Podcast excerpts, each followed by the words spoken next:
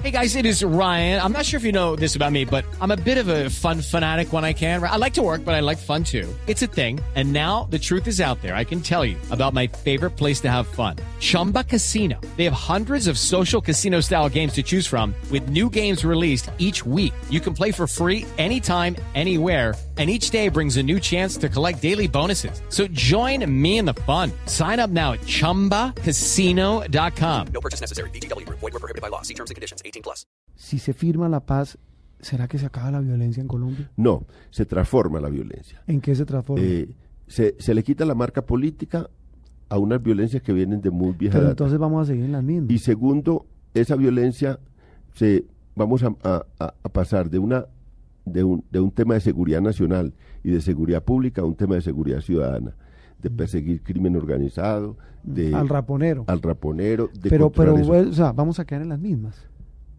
No, O sí se reducen algo. no, se va a reducir drásticamente la violencia. Sí. Se va a reducir drásticamente la violencia. Y depende cómo manejemos el posconflicto. Ya tenemos el, el- el- el- Algunos dicen que es más difícil el posconflicto Sí. que la misma guerra que vivimos. pero ya tenemos el espejo de El Salvador y de. Guatemala. Como tenemos Ah, enseñanzas. las maras. Sí. Entonces se nos vuelven espandillas, ya no son guerrillas. Sí, pero como tenemos ese espejo, nosotros sí debiéramos hacerlo de manera distinta. ¿Y cuál Para- sería para usted una fórmula para, para que esa violencia no se transforme y no cambie simplemente de nombre? Pues está en curso y eso lo, lo están viendo. Hay que hacer una depuración de la fuerza pública, hay que hacer una reforma a la fiscalía profunda para eh, enfrentar los fenómenos de violen- violencia de manera distinta y hay que movilizar. a- La policía ya lo está haciendo. Mire que hace poco dijo, comenzando el año, el general León Reaño, que la gran prioridad de ellos es el delito que afecta al ciudadano de la calle, no tanto, digamos, fenómenos como Bacrim, que de efecto lo, lo- combaten, pero digamos que su prioridad va a ser eh, el robo del celular, el raponazo, el atraco, el robo de carros, que es lo que le duele a la gente del común. Sí, y hay que hacer una gran movilización. Bueno, y la extorsión en el campo. una gran movilización política y social eh, de rechazo a la utilización de la violencia con fines políticos. Hay que comprometer sobre todo a la dirigencia del país a que no toleren ce- cero tolerancia con la vinculación de la violencia con la política. Ese es un punto clave, porque aquí, digamos, eh, la guerrilla utilizó la violencia y la política y las juntó, pero también eh, unos sectores de élite de este país, la parapolítica es el símbolo de eso, de que unos sectores utilizaron la violencia ilegal para, para, para la política, para ah, mm, conseguir poder y para, esa- y para consolidar ese poder. Hay que enviarle un mensaje muy grande a esa sociedad en el momento de, la, de esta transición.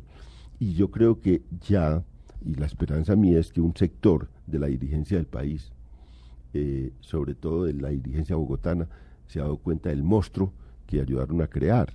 Eh, y entonces, y están dispuestos a, a- a- a disolverlo. Sí. León, una pregunta ya más de novelería. Es, eh, eh, ¿Cómo logra Arcoiris, eh, la corporación que usted dirige, conocer tanto de todo este tema del conflicto?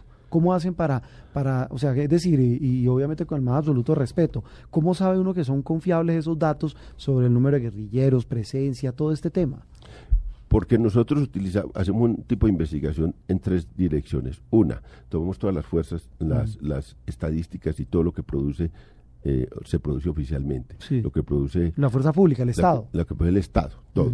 La bitácora de vicepresidencia que era antes muy, muy eficaz, lo que es eh, medicina legal, lo que es lo que, lo que tra- lo que- todo lo que trabaja el Ministerio de Defensa y el Ejército y la Policía. Esa es nuestra primera fuente. La segunda fuente, nosotros hacemos seguimiento a 10 periódicos regionales mm, y, y, y se- y- y- Que son muy buena fuente también de información. recogemos datos de eso. Tercera, nosotros hacemos visitas a campo. Este año hicimos unas 48 visitas a Que campo. también eso es fundamental. En esas visitas a campo entrevistamos a autoridades locales, a miembros de la comunidad y también, y también hay que decirlo, hacemos entrevistas a gente del- de, los, de los actores armados, tanto a, a gente ligada a bandas criminales como a guerrillas. Eh, y ese es el corpus que utilizamos para producir estos informes, eh, con una continuidad que hemos tenido durante todos estos años. Entonces, por ejemplo, esta, en esta oportunidad nos interesó mucho ir a las zonas de, la- de las guerrillas y, y auscultar qué estaba pensando la gente allí, los mismos jefes guerrilleros, que estaban pesando gente ligada a eso.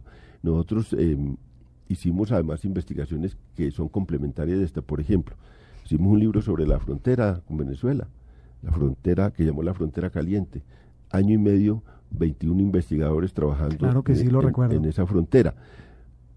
Lo leyó Chávez y Maduro y, lo- y Maduro nos invitó a hablar con él y hablamos una tarde entera en Caracas sobre ese libro. Eh, venga, ahora que menciona Chávez, Maduro, Venezuela, es siempre la suspicacia de que los jefes de las FARC, Timochenko y los demás están ahí en Venezuela. ¿Ustedes qué información tienen Pues de ellos, eso? es que ellos yo creo que ¿O se mueven por ahí? siempre se han movido en Venezuela. Clandestinamente cuando tenían, digamos, eh, mm, enfrentaban a regímenes que, o a, o a- o a liderazgos políticos o a presidentes que no tenían ninguna afinidad con ellos. Pero cuando Uribe metió como mediador a Chávez, ellos se movían, ahí se, se destaparon todos y se movían en, en- en- en- en Caracas como Pedro por su casa. Y, se, y, y saltan la frontera y van. ¿Hoy se mueven como Pedro por su casa? Hoy es que las negociaciones de los primeros contactos, Se lo- dieron en Venezuela. Y, a instancias de Chávez. a instancias de Chávez, Bueno, y ahora sin Chávez, ¿qué puede pasar con ese proceso de paz? Porque Maduro y Jagua, ellos dicen, eh, sí, apoyamos el proceso, tenemos coincidencias pues para que en Colombia haya la paz, pero es que Chávez eh, era un símbolo, es decir, lo que representó en tema de proceso de paz en Colombia y la ascendencia sobre la misma guerrilla, pues eh, es absolutamente notorio. sí, no va a ser lo mismo. Yo en esa conversación con Chávez, que eso fue en abril, en abril del año pasado, eh, eh, fue una conversación larga en la cual pues me interesaba mucho indagar cómo era la actitud del frente a este proceso de paz, porque ya se rumoraba todas las cosas. Me contó, algu- contó algunas cosas ahí de infidencias, que, pero uno veía que estaba muy al tanto de eso y que tenía, digamos, eh, a pie juntillas la línea de Chávez, digamos, para apoyar ese proceso de paz. Con Ahora, una cosa que. Que, que ha sido impresionante, la disciplina que han tenido para eh, eh, mantener la boca callada en todo este proceso después de haber sido protagonistas principales. Pero es que del están muy emproblemados, todo el tema de Chávez, todos estos temas también puedes- puede, puede influenciar. Claro que sí. Sí, eh, León, eh, muchas gracias por ayudarnos a entender un poco todo este tema de la guerra, la posibilidad de la paz, la situación del país y pues quedamos atentos. Lo importante es que, como usted dice, dejen de ser frías cifras y se conviertan en una verdadera transformación. Hablo del proceso de paz, hablo de la lucha de la fuerza pública que debe venir acompañado de una cantidad de cambios distintos, de cambios, entre otras cosas, de costumbres políticas, de costumbres de, de manejo de este país. Sí, esperemos que estas cosas, que el informe del año entrante sea muy distinto para Arcoiris y que nosotros, Arcoiris, deje de informar sobre estas cosas duras del conflicto y pase más a hacer reseñas sobre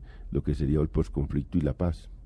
Leo, muchas gracias. Con mucho gusto. Pues muy impresionante los datos que nos, Sí. eh, que nos ha soltado León, Juan Roberto. Sí, sobre todo porque es que lo que nos demuestra es que la guerra no solamente es de las FARC, hay eh, La guerra es de todos. de todos, hay guerra de Bacrim, hay eh, todo este tema, incluso lo que nos cuenta de que, de que se va a firmar la paz con las FARC, porque eh, usted lo escuchó, él le apuesta a ese tema, indica que lo más duro para todos los colombianos es lo que se viene después de la firma del proceso de paz. Lo que llaman los expertos el post-conflicto. ¿Qué va a pasar en Colombia después de que se firme la paz?